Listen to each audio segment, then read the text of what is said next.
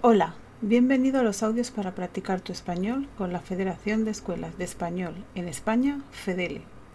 En este audio, terremoto de Lisboa y repercusiones en Salamanca. El terremoto de Lisboa de 1755 tuvo lugar el 1 de noviembre de 1755.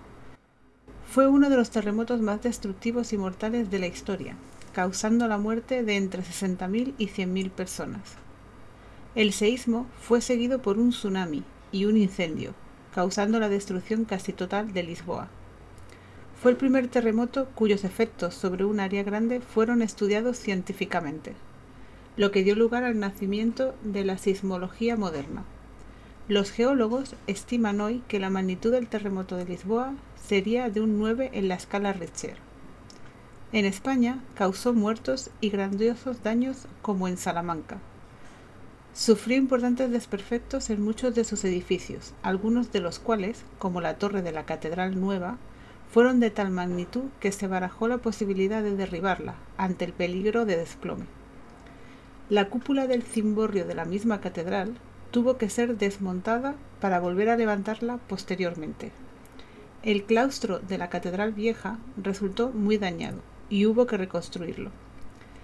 Es probable que sufriera importantes daños la biblioteca de la universidad y también el Colegio Mayor de San Bartolomé, y hubiera que derribarlo, pues el Palacio de Anaya empezó a construirse cinco años después, en 1760. Por suerte, no se produjeron en esta ciudad desgracias personales.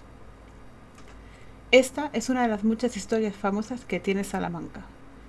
Además, en Salamanca hay muchas escuelas de español famosas, como Colegio de España, que te enseñará más historias sobre la ciudad. Visita su web en www.colegiospana.com. ¿Has entendido el audio? ¿Cuándo se originó el terremoto? ¿1755? ¿1492? ¿En qué ciudad causó muchos daños el terremoto aparte de Lisboa? ¿En Salamanca? ¿En Murcia? ¿Dónde está Salamanca? ¿En España? ¿En Portugal? Correcto. La respuesta correcta es 1755, Salamanca, España.